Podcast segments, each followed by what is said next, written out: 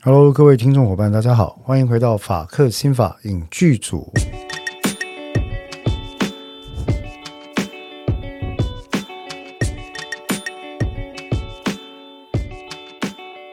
Hello，大家好，呃，欢迎各位又回到我们法克新法影剧组的线上这个影剧讨论哈。那我是志豪律师，我是邓作家。那今天呢，我们其实要选一部，应该说也不是选，我们有有这个机会啊，被邀请去看了一部，我觉得让我印象非常深刻的一部法国电影。嗯，我们好像没有讲过法国片。对，因为呃，其实在，在在司法，第一个当然是接触来源的问题了，嗯、就接触源其实不容易，那么不是那么好找。那加上法国的法律片在台湾好像比较，当然它更加不是主流，是，所以很多时候我们要找的时候，它也比较没那么容易啊。嗯、那这次有机会呢，可以经由朋友的邀请，我们去看了这一部非常非常有趣，而且我认为其实。艺术成就跟它的叙事要讨论的议题都非常优秀的一部电影，嗯，它叫做《圣奥梅尔杀婴案》，是《圣奥梅尔杀婴案》。嗯，它是在今年，也不是今年，二零二二年九月首映吧？是不是在威尼斯影展上面？对，对，但是在台湾上映是今年，没错。是今年，至少我们去看是今年的时间了。对啊，就是说，但是当然，因为嗯、呃，这部片在上映的时候，有时候其实我很，我必须要讲一下，我很崇，我很尊敬，我很崇拜这些在台湾愿意针对呃一般所谓的小众电影啊，嗯，去做一个进口发行的这些公司跟伙伴们，嗯，真的是不容易啊，嗯，因为我我我们就面对现实吧，我们都知道。其实像《圣奥梅尔杀婴案》这样子的电影，在台湾大概你能想象得到，它播映的场次不会太多，时间不会太长，影厅联映的影厅不会太多，行销的预算不会太高。那当然这些东西综合起来，也就带动了对于这个片去进行观赏、讨论跟注意的人潮。就不会太多，对，因为他在台湾电影市场的确算是非主流、偏小众。对，嗯，那嗯，我个人是还蛮喜欢看法国电影，是，其实我也蛮喜欢，因为我喜他们应该是说我喜欢看话很多的电影或者是电视，话很多的电影或电视是什么意思？我喜欢看人家一直讲，所以所以你很喜欢工藤官九郎。他话不够多，那个谁比他话更多？那个金子茂树这位先生。哦、oh,，OK OK OK OK OK OK 好。对，那他这个电影哈、哦，给我的感觉是，他用了一种类似于剧场的方式。嗯、你不觉得他的口白 不断的，还有不大量的陈述性口白？对，大量的独白，大量的 narration，嗯，monologue，有点介于纪录片。或剧场，为纪录片或剧场，场感，对。对，然后这个导演哈，我们还没提到导演嘛，她是一个女性导演，是这部片应该算是她第一部的剧情长片。剧情长片，他之前应该是拍纪录片吧？嗯、是，对，嗯，所以他有这个剧情长片，他第一部剧上面有他的之前的专场纪录片的、嗯。爱丽丝·迪奥普，对，嗯嗯。那我他是不是有得那个什么威尼斯的？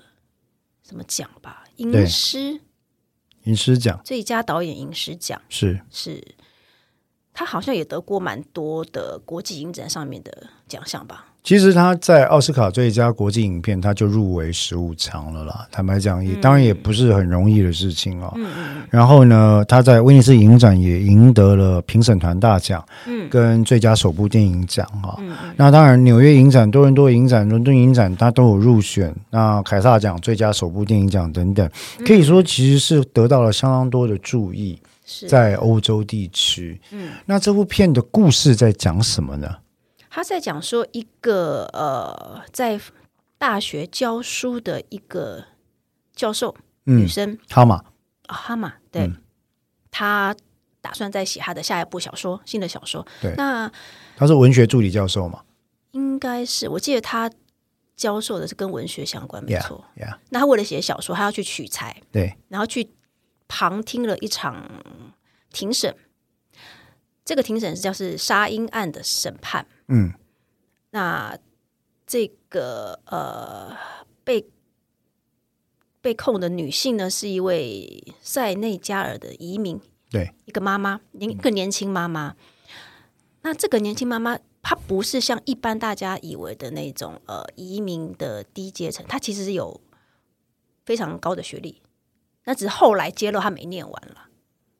其实就是大概大学等级，但是没有毕业了，没有毕业。可是令人最讶异的是他，他他的他使用着一口纯正流利而且非常高雅的标准法语。对他的，因为它里面有大量的陈述，他用的都是对，对你刚说的高雅，很高雅的法语，标准的法语。对对，也就是会让人立刻联想到原先在法国。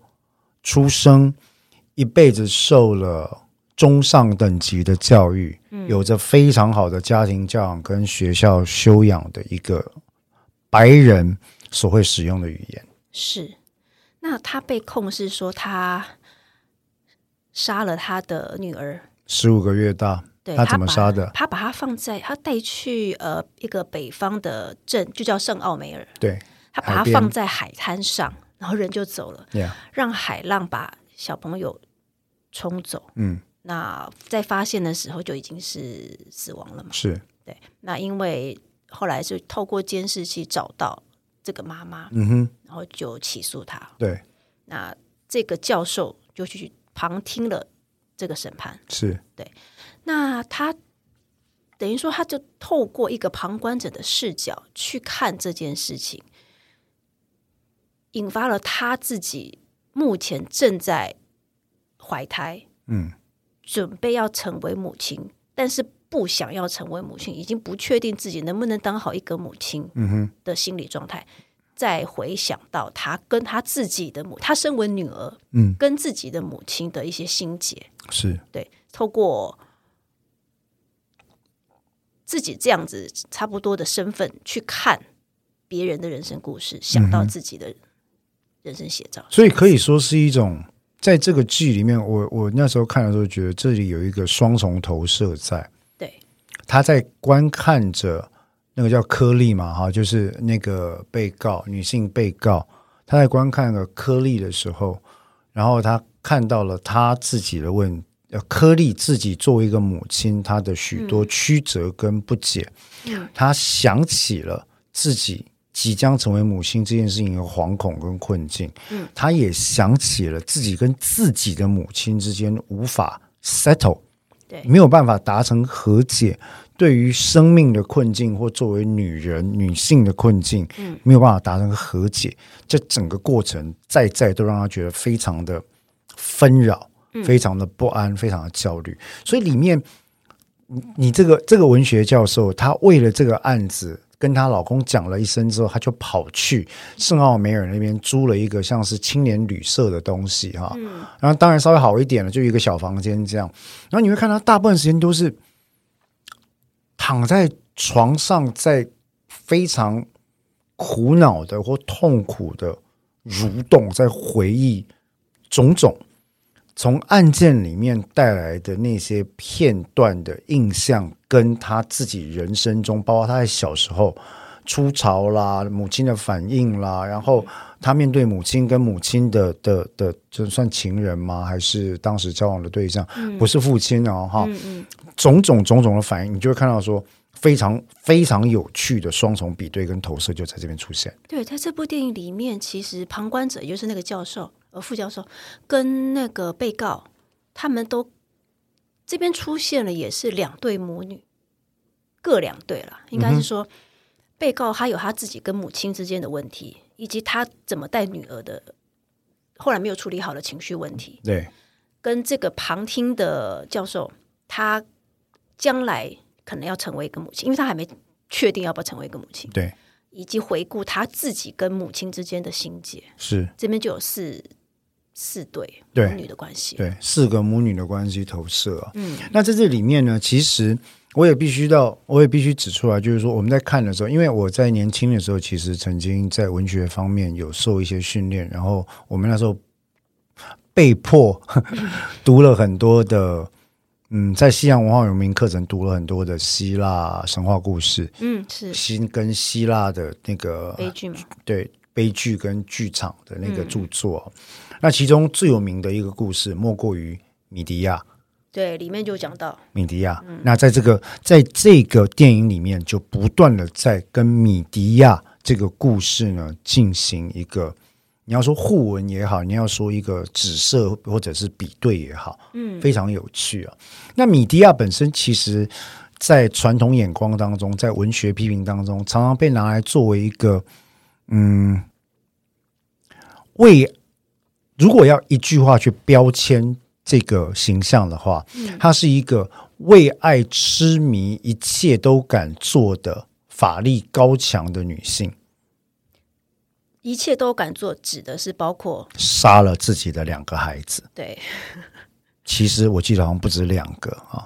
大概故事是这样了，米利亚故事又很简单了，因为就是呃有个王子嘛，就杰森嘛啊，杰森跟他的成员他们有一个 quest。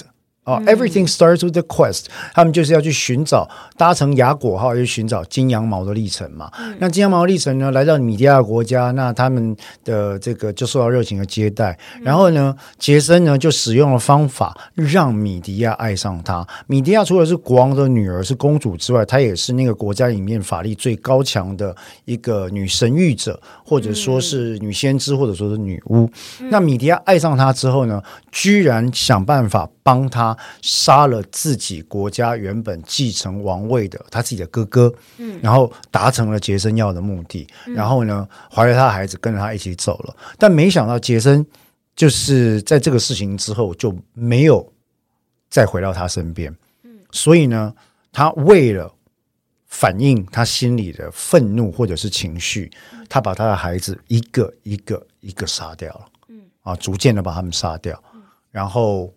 来做一个 statement，嗯，那后来他就再跟别的国家的国王结婚。其实这个故事的背景就很简单，是这样子，嗯，但是里面提到一个很有趣的事情，就是说这个剧哦，我觉得我现在讲的是不是米迪亚，而是说圣奥梅尔这部剧，嗯，我觉得里面有两个主轴，有一个是明白的被这个剧讲出来，嗯，就是辩护律师跟。被告本人在讨论到女性是怪兽，但我们是有人性的怪兽，嗯，这个主题，嗯，啊，那另外一个主题是这样一个所谓有人性的怪兽，它是如何受到各种因素的定义，嗯，如何去形塑他自己的自我认同或者自我不认同这件事情？对，我觉得你讲的就是关于消失这件事情，对，自我消失。这也是我感觉出来，他在他要讲两件事情。第一个就是你刚刚提到的，呃，这边讲女人是怪兽，不是贬义，他要讲的是复杂性。嗯、对，他讲的是，他里面用了一个例子是 Chimera 混种混种怪兽奇美拉。对，就是 呃，并不是说它没人性，而是它是一个复杂的混种产物。对，那这个复杂性没有办法用一个。对，他看起来是杀了自己的孩子，不管是在希腊神话还是在这个案子里面，对，是他杀了孩子，这个是事实，没有错。是，但是他走到这个行为之前，他经历了些什么？嗯，这个就带到我们刚刚讲到了第二个点，就是你说到了自我认同消失。嗯，所以消失这个概念，在这部剧也很明显的被点出来。对，他不断的强调这个移民的年轻女性如何在各种空间跟意义上的被消失，不见了。对。他找不到自己了，对，他找不到，他在别人的眼睛里找不到他希望自己被看见的样貌，嗯，在别人的眼睛里看不到自己被投射的身影。对，他的第一个被消失是在母亲眼里的消失，因为母亲有一个理想中女儿的样子，嗯，但他不是，包括他后来的继父也是哦。哎，那是继父还是生父？我有点忘了。他的继父，哎，我，哎，应该是继父。他到他到法国之后，你记不记得他的？他的继父本来是支持他所有的学费跟生活费，嗯、但是他希望他去念法律，对，就他后来没有，嗯，他没去念法律之后，他的继父非常的失望，就撤掉了这些所谓经济的援助，哦，那因此也让他陷入一个困境。所以那里面又想就就带着一种，包括他所操的这个口音，他进入了学校，跟他被期待要达成的引号成就，嗯，这件事情也在诉说一件事，就是说，当你承担他人期待的时候，自我就缩小了嘛，这个意思。显然可能是如此嘛，嗯。嗯，然后这是一个，我觉得这是也是里面提到一个跟女性。作为一个社群，以及女性作为一个阶级，嗯，某程度在西蒙波娃的理论里面，女性已经变成一种阶级，弱势阶级的这件事情，嗯，那这个是可以一起拿出来讨论或观看的。对，那他们，呃，呃，你有没有发现这个剧哈，大量的用运用了女性的角色，包括法官、陪席、陪席法官、辩方律师，嗯。呃，我看到几乎都是女性律师的助理，对，只有检好像只有检察官是男性，对对，很多都是女女性角色。那透过法官，我觉得他还有一个很妙的点，就是有可能是 是不是欧陆法跟我们想的平常习惯的不一样？他法官透过大量的询问被告的背景、生长过程，嗯，一些我们以为啦。我们习惯看那种英美法庭剧，嗯哼，不熟的那种问法，去挖出他的脉络跟过程，是对，因为这个我不习惯的问法，我记得在另外一部比利时片，你记不记得？你有看过一次一个叫做《十二陪审？十二陪审员》，它里面也是这样，它也是一个杀杀婴案，哎，嗯哼，是不是？我记得好像是女。呃，一个校长嘛，女生校长，嗯嗯，被指控杀了自己的女儿，嗯，对，所以我在看这部片的时候，让我想到这部片比利时片，嗯，他也是透过大量的去询问他的呃过程，嗯。另外第二个片，我想到的是一个日本电影，叫做《波道上的家》啊，他也是透过一个旁观者，是呃一个陪审员，女性陪审员，她也是一个妈妈，嗯。也在抚养自己的孩子，嗯，他用同样是母亲的角度去看这个被控杀了自己小孩的被告，是。也是产生了很多同理的连结，是。对。那其实哦，这里面当然就是法国本身它的司法制度跟我们传统常在。呃，戏剧当中所看到的这些是比较不一样的。我们常常会讲法国的司法审判制度，它的职权色彩比较浓重。嗯，但是职权色彩的浓重不一定就是坏事，是因为在法法国的刑事审判制度里面，虽然有着高度的职权色彩，但是它也有着高度的人文跟哲学色彩在里面。对，所以你很难会看到他的职权是那种华人式的包青天职权，哦，就是不问为什么，你就是该死，哦，大坏蛋。对，在哲学思维里面没有这件事情，哦，所以你会看到这个案子的法官问了非常多的问题，嗯，让被告在法庭上用他那一口流利而优雅的法语，嗯，不断的陈述，甚至到某一个点。他会分好几天的审判里面，变成了法官跟被告之间的对话。对，他会问他说：“例如说，你主张你是因为巫术，不知名的巫术，你来自塞内加尔，然后你主张你是因为巫术受到的影响，但巫术会让你在什么情况下做出这样的决定？”啊，然后这个地方。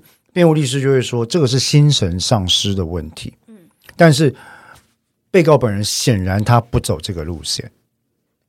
然后，呃，我觉得很妙的是，我们呃，如果各位期待看到那种法庭攻防，我们习惯的法庭攻防完全不是的，完全不是。他反而很像，就像你刚刚提到说，法官不断的去询问我们看起来以为不重要的小细节，譬如说你在哪念书，你怎么认识你的这个情人？嗯，他就会去询问一些，你怎么会跟他差这么大年纪？对，透过询问这些细节，嗯，去建构这个人为什么。它变成这样，它不是单一面向，就像我们刚刚提到的复杂度，对，它把它立体起来了。对，它我是不知道真实的法国法庭上是不是这样。坦白讲，这当然是戏剧了，但我确实相信，就是说，职权或当事人进行不姑且不论哦，我认为一个法庭只要能够或者只要愿意去重建一个行为人，嗯，他作为一个行为人的。整体的样貌，嗯，那其实你采取什么样的观点，什么样的所谓的进行方式，我觉得可能差别没有那么大。但是如果你没有办法去重建这个行为人的样貌，只是用贴标签的方式的话，那不管你采取什么国民法官审判当事人进行或职权进行，我觉得其实都没差了，因为 you don't even care。那个导演他好像有提过说，他其实很多剧本当中的那个自白，嗯，其实是哦，因为他这个是从一个真实的案件，案件一个二零一五年的真实的杀婴案对取材的嘛，对，他说他剧本里面很多的自白其实是当时在法庭内的被告的自述，嗯哼，对，所以法比安卡布卡布案。哦，嗯，二零一六年、一五年的卡布案，其实就是杀了他自己的孩子的案件。嗯，那但在这个剧里面，其实他真的是反映出了非常非常多的点。我那时候看就觉得说，哦，很有趣的运镜啊，甚至有一个点到最后，我其实我其实觉得蛮感动的。嗯，辩护律师他最后的辩护，你看得出来，他其实跟被告的。走向不太一样，但是最后已经进入了。我认为那几乎是一种影射式的第四面墙的陈述方式。啊，你说他对着镜头，他最后全部对着镜头陈述。嗯，那就是说，其实，在观影的你跟我，已经变成了这个案子的陪审员，嗯，或法官。他全部就是对着镜头在讲述这个案子里面，他的当事人是如何在母亲、女性一种作为一种阶级的。断层当中迷失，或者是没有办法认同自我。那不管你要叫他法律上的精神丧失也好，或者是如我的当事人自己所陈述的，他是一个呃巫术哦，这个巫术加上引号，有可能是来自于他原生家庭或文化的一种 haunting，嗯，一种嗯、呃、一种鬼魅般的形影般的存在也好。但是你要理解，其实作为母亲跟女性，在一个社会里面，她的压力、面对的困境是有多大的。所以她后来才会引到，开始引到说，她有一段讲到，呃，妈妈跟孩子，在怀胎的过程里面，其实他们的细胞会相互吞噬，留下彼此的烙印，会结合在一起，就好像奇兽奇美拉一样。啊，那这个是经过科学证实的。母亲的身体里面永远有着孩子的一部分，孩子的身体里永远有着母亲的一部分。嗯，那当我们在看，以辩护律师的观点，他就提出了说，当我们在看这个行为本身，怎么会有一个妈妈把十五月大的小 baby 丢在海滩上面，然后人就走的时候，我们也必须要理解这背后不管是什么样的缘由，这个缘由是我们去解读它的重要过程。那就像你刚刚提到的。他的消失是重要的，嗯，他的自我的消失是重要的。当他已经不再有自己的时候，嗯，那这个消失是重要的。他除了这个身为女性的自我、母亲的身份，还有一个就是关于移民文化。他是一个连自己的母语都被剥夺的人，嗯，所以这边的母亲孩子的连接也包括，我觉得他也稍微指涉到了那个关于母语跟。就是他的他的种族，他本来的语言不就代表了一种种族的象征吗？对，阶级的象征吗？对，他也被剥夺了。在台湾，很多时候，如果你讲的是台语的话，嗯，自然而然很多人会假设说，哦，这可能是来自于比较中低的社经阶层。嗯，啊，那其实先前我在跟那个邓医师有时候受访去做一个台语的。法律讲解的时候，嗯，我们也曾经，我也曾经遇到过那样的难题，是说制作方会反映说很重要的议题啊，我们还要不要考虑还是用华语讲？因为听众的反应会不好，他会觉得说我没办法全部听懂，我很挫折，我不要听了。你为什么不用华语讲我要听的东西？嗯，But that's the nature of language, right？嗯，它是一个 identity。嗯，好，它是一种的灵动了。嗯，讲你讲什么款的语言，对你这个人来讲，是一种灵动自我的规定。嗯，How do you identify with yourself？这件事情是重要的，所以。有关于语言、种族标签、阶级标签跟性别标签，以及性别作为一种阶级这件事情，语言作为一种阶级这种事情，其实这部片讲了非常多。对，当一个在资源上已经天生就有点缺乏的人，好，他在性别上矮了一截，在母语使用上矮了一截，那种种的。矮了一截，到走到后来变成，因为你一直不断用减法，到后来变成零了。对对，那一直不断的被消失，他的被消失在空间上也是被消失，好像好像在怀孕期间就被被迫要待在房间里面，对不对？啊哈，没有人看过他，啊哈，是不是？是我印象中好像是有讲到，那那是象征性的，嗯，然后校园里面没有人记得他，嗯啊。其实几乎任何地方都没有人记得他，而且他的他的孩子的爸爸，因为也不是他的合法伴侣，所以孩子的身份也没有被确认过嘛，嗯、对不对？好像没有报户口之类的，我忘了。嗯哼，对，所以他的他的自我，他自己跟他的孩子都没有办法被承认。嗯哼，对，所以呃。我认为他里面虽然有提到种族，但是他没有在讲歧视这件事情。我觉得他在讲的是消失。我后来啊，嗯、我后来去看了呃爱丽丝·迪奥普对这部片的访谈呐、啊。嗯嗯。那他里面强调一件很重要的事情，他说：“其实我并没有意思要针对种族文化之间的歧义或者阶级上的歧义做出任何的指控。”嗯。好，这不是一部政治正确的电影。嗯，我要呈现的是这个事实的样貌。嗯嗯，对。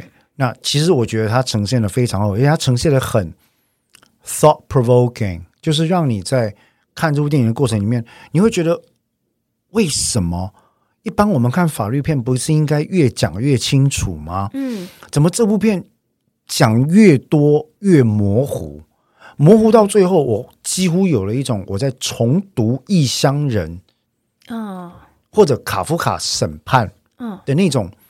你讲越多，我越搞不懂。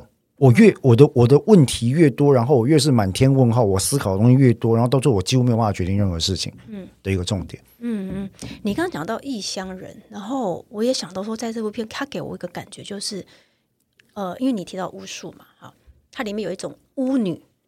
或者是一个异族、异族女子、异邦女子，就是非我族群、不在我文化里面的一个象。这不就又回到了美迪亚的印象吗？对，巫术，嗯，异邦女子。然后这个教授在电影的刚开始，他不是播放了一段纪录片？是，我不知道有没有理解错误，他那个应该是二战后法国。我知道，我记得他们那个在历史上是说，如果你曾经在战争期间跟德国人交往的话，会被剃光头、游街示众。是，所以那个是在二战后的，嗯，对于法国女性的惩罚嘛，对不对？就是种羞辱了。你说他在课堂上对学生讲的那个，呃，就是播那个纪录片，对对，应该是在讲关于，我应该是没理解错误吧？没有，没有，没有，没有错，没有错，嗯，对。所以他在讲的都是说女性如何被大家怎么讲打分数、批判。这个就好像哦，我不得不提到，在台湾有类似案件的时候，嗯、其实进入刑事法庭的被认为是犯罪者的女性啊，她是甚至有时候是受害者，包括受害者本人哈，嗯，她都必须要符合。大众或媒体舆论的特定刻板印象的期待，你是不是一个好的女性嘛？对，是不是一个好的妈妈？对，我记得那个时候很有名的那个巴黎双尸命案啊，好，那那位女性被告，其实很容易哦。在如果说男性很容易被贴上暴力、愤怒、反社会的标签。那女性就很容易被贴上算计、小心眼、心若蛇蝎的标签。嗯，在犯罪的场域里面，嗯，然后那个审判后来被一个呃文学作家平路改编成了《黑水》。嗯，好，可以可以可以看一下，其实蛮有趣的。嗯。那虽然我觉得文学性大过于就是议题性这件事情，嗯、但是审判本身是巴黎双尸命案这件事情，其实呃，我后来看完这部电影之后，某程度想到了那个案子，嗯，就是说我们对于女性犯罪的不理解，让我们必须把它魔格化，是。也是一种去人化、魔格化，就好像美迪亚那个故事里面。后后世传述美迪亚那个故事的方式，很少会着眼于他扼杀那些孩子过程的心境，嗯，而会放在用一个简单的解释，就是说，哦，啊、就善妒的女人，嗯，爱你被丢或者就地痛苦，就是一个小打包就对，对，But that's not that's not that's not the case。所以我觉得这个案子里面更棒的一点是，他把我们在法律心理学上常常会讨论到的心神丧失的抗辩，拿来跟巫术做了比对。那这里在我们后现代的观点，很多时候因为精神医学在当代是受到越来越多的检视嘛，嗯，好，那。医学本身其实已经有被认为是一种 advanced wizardry，就是它是一个这种高度的阶级性跟那种专业性，几乎像是古代的巫师一样，具有魔法之力。嗯、那在精神医学的抗辩里面，其实很多时候它是具有界限模糊的特性。嗯，这个是一般对于精神医学或行为科学的人，如果你读的书不够多的话，你没有办法理解的事情。嗯。你以为医学就是科学，非黑即白，非一即零，不是吗？No，人类的心智也是一样的。所以在这个案子里面，很有趣的一点是，导演单纯呈现了。我相信这个 argument 不是导演自己想的，我相信这个 argument 是在原本呃费比安娜女士、费比安娜卡布案件里面，她自己的 argument。就是法庭法庭陈述上，对，我来自于塞内加，我来自于这样的背景，文化跟巫术对我的人格跟生成有着一样的，有着一定程度的影响。因为里面有一段在这部片里面，他提到说，他抱着孩子走到沙滩上，那个那个气温，那个感觉，某程度它出现了像是解离状态的描述。可是他从来就不认为自己是一个精神障碍者，事实上他很可能也不是。但他的律师站在高贵的知识阶级这一边所使用的抗辩，就是这是一个 insanity 的案子。嗯，精神上是呀。Yeah, 可是他自己说，no，这是这跟这就是巫术。就呃，我受到了影响。换成白话文讲，我就是着魔，我就丢高了。我所以。失去了自我，对，消失了巫术，嗯，跟心神丧失这三者之间的另外一个辩证，我觉得也是这部片非常有趣的一个议题。对，如果放到比较现代的用呃精神医学上来讲，可能就是用产后忧郁把它包进来吧，因为讲到不管是心神丧失、着了魔，我不知道我在干嘛，就是因为你没办法解释你的行为。嗯，产后忧郁这个例子有可能比较不不能类比，他他的状况不太一样。嗯嗯，我刚刚用的是解离这件事情，是因为跟 identity 有关系，啊，自我认同跟 identity 有关系。啊，呃，然后但是确实在这个这个这部片里面呢，哦，我看到了非常多有待讨论的议题。那一直到后来，最后这个辩护律师直视着镜头，仿佛用一种隐性的打破第四面墙的方式。当然，我认为是没有了哈，他并没有那个确切的做法去打破第四面墙。但是你看到他直勾勾的看进镜头里面对你，嗯，做一个观众进行辩护、辩论跟陈述。嗯，我觉得那一段其实到最后就带回到我们今天讨论这主题，就是说所谓的怪物，有人性的怪物这件事情，嗯，它在女性身上的认同是怎么样发生的？这里，How do 女性如何 identify themselves？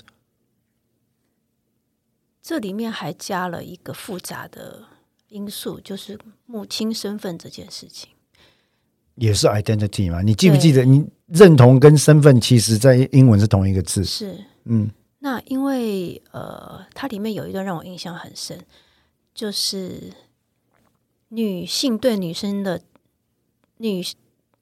年长女性对年轻女性的指教、指点这件事情，当然就是妈妈真的很容易会对女儿去呃给意见，这是比较温和的讲法，但是他都是用一种为你好的讲法去包装。你记不记得有一段是他呃那个教授啊、呃、副教授他去吃饭。跟那个被告，被告的妈妈，甚至不是自己的妈妈哦。可是他在点餐的时候，他不是点了一个什么可乐还是什么汉堡，那种反正看起来很很不不营养、不健康的东西。牛排是不是还是什么？啊，牛排我忘了。然后然后说：“你怀孕四个月了吧？他你吃东西好吗？”他那时候没有讲怀孕，他只是直接说：“你怎么点这种东西？”哦，对，你应该点什么什么。嗯，后来他那个女生的下一个反应就是：“麻烦再帮我加点一杯啤酒。”就是。这个我觉得设计的很巧妙，是对，永远就是可以收到，不管是来自于自己妈妈还是其他人的妈妈对你的行为上的指点，嗯，对，那你的微弱抗议就是我没有要管你，我就继续做你看让你看不顺眼的事情。它是一个小小插曲，但是我觉得它可以，呃，好，但是问题来了，下一步哈。嗯反抗就能够建立自我认同吗？对女性来说，反抗之后就可以得到自我安顿心神的安宁吗？不，不见得可以。但是你要做出这个行为，要你要先做出来。是对，因为它就是一个，即使他不可能，就就是他的成功率不管高不高，那至少我抗议了。就做你如果如果我就。吞了下去。比如说，你说我应该是好，那我就我不点这个，我改点这个。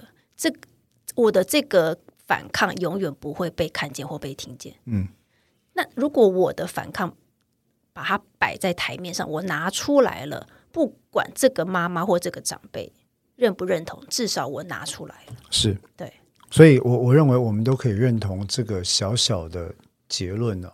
又再一次带回到卡缪对于反抗这件事情的看法，就是说，反抗不一定就从此能够建构自我认同。但是如果我们运气够好的话，有可能在反抗反抗的过程里面，我们会逐渐认清楚自己是一个什么样的人。If we're lucky enough，嗯，我们 might 可能认清楚这件事情。但很确定的，如果不反抗的话，嗯嗯，终究最后就是会消失。而且到后来。会不断的用谎言去虚构或建构一个呃，我比较想要的自己的样子。我会讲到说谎这件事，是因为我印象中他在法庭上这个被告被询问的时候，大出现大量的我不知道，我不知道，或者是证词反复。因为呃，审判长那位女性的审判长，嗯，在她第一天讲完之后，第二天就会拿其他调查的证据来跟她做一个 confrontation，嗯。他会说：“嗯，你说你在大学的时候怎么样怎么样怎么样，但事实上我们调查了，发现其实根本没有你讲的那个样子。嗯，我们调查之后发现，其实没有人认识你。对，我们调查之后发现，其实你没有留下任何的轨迹。对，那你为什么会这样讲呢？我觉得这个我的感觉啦，我我不会单单用说谎。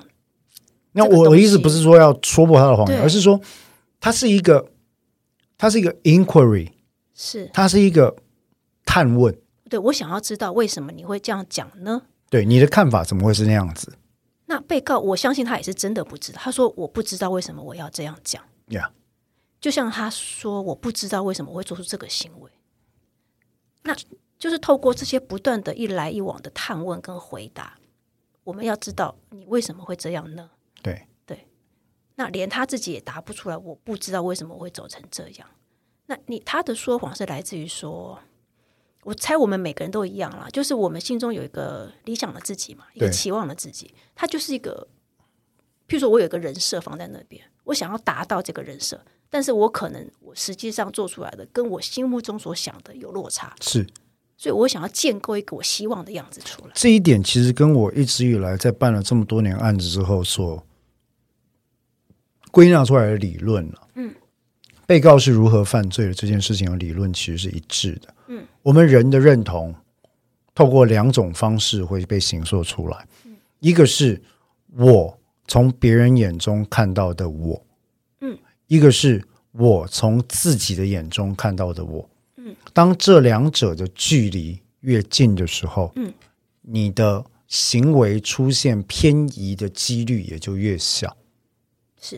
是，但这两者。距离越远的时候，其实就很容易出现各式各样的不理解、不认同、落差或者是误解。对，either for yourself，要不你就想办法委屈自己，去贴近、修改自己的认同，去贴近他人对你认同的投射，嗯，或者你就会有一天决定你要完全的做你自己，进而反叛所有人的认同。嗯，而后者可能就会有两种结果。一个是像刺激就一九九五一样，嗯，You're set free，嗯，Andy，你完全自由了，嗯，你脱离了别人所注视的牢笼，因为别人的凝视是一种牢笼，嗯，你脱离了，或者像奥里略在陈书里面提到的，别人讲的 no longer important，嗯，你做你自己，但另外可能性是他走向毁灭性的结局，嗯，那就是一个我不是你们看的那样子。然后我是我自己看到这样子，可是你们投射的倾向跟我的落差如此巨大，我没有办法存在。因为你们的凝视对我还是重要的，可是我没办法得到那样的凝视，跟我自己的这个观点有这么大的落差，所以我决定毁灭一切，包括我自己。这就是无动机随机杀人的由来。That's my theory。嗯，我我观察了这么多案件，我发现 there might be a good theory。对 It's about identity。那在这一集，我们讨论到圣奥梅尔杀人案里面，说来到底，虽然是关于女性、嗯，语言、文化、阶级、肤色，以及母亲跟女儿，嗯，但是说穿了，核心的核心就是 identity，是。对，也因此才会有他用的那个 chimera 细胞的那个比喻，嗯，他用的那个。我们都是怪兽。什么是怪兽？失去了自己，它就是怪兽。对，但是是有人性的怪兽。对，那人性却又很幽微，对，又很玄妙，真的又很细致。对，所以很多时候你会发现，被告讲他不知道，不一定就是在说谎。是，他是，你知道吗？我我我办过太多的案件，是当他被问到的时候，他说：“啊，你当时在想什么？”我不知道。是，事实上是他真的不知道。At the every at the whim of the moment，在那个阶段，嗯，things just happen，是啊，and he or she just did，他们就做了。嗯但是他在想什么？他有没有这些后设的他人凝视里面的说啊，你是不是就是一个大坏蛋？你当时心里是不是有什么邪恶的念头？No, a lot of crimes actually they they don't have that kind of background。我们一般人也是啊，有时候我们就讲一些不是事实的事情，但是我们的用意并不是是在伤害或者是做什么恶事，就 It's probably just to make yourself feel good。对啊，a little bit better。这就是为什么人性之所以复杂，对，跟立体。所以我我想到这边哦，嗯、我觉得这部圣奥梅尔杀婴案现在应该是已经没有在院线上了啦。但是我我我想我们在法科新番影剧组要非常诚挚的。跟各位推荐这一部这部电影，它哲学性蛮高的，呃，非常好看。对，那它的剧场手法，其实我先前有幸曾经参与过一部台艺大，呃，张娟芬老师跟钱翔导演合拍的《审判王幸福》啊，嗯，其实有一点像是那个样子。对，所以我觉得其实是很值得看的一部电影了。是，我觉得很值得看。好，那么呃，一样啊，今天的圣奥梅尔杀婴案我们就讲到这边。那如果各位对于后续呃有什么值得推荐的影片啦，或者对我们的节目有什么想法，也都很欢迎，随时可以告诉我们，让我们知道。那我们今天的法克新法影剧组就到这里，我是志豪律师，我是邓作家，那我们下次再见，拜拜，拜拜。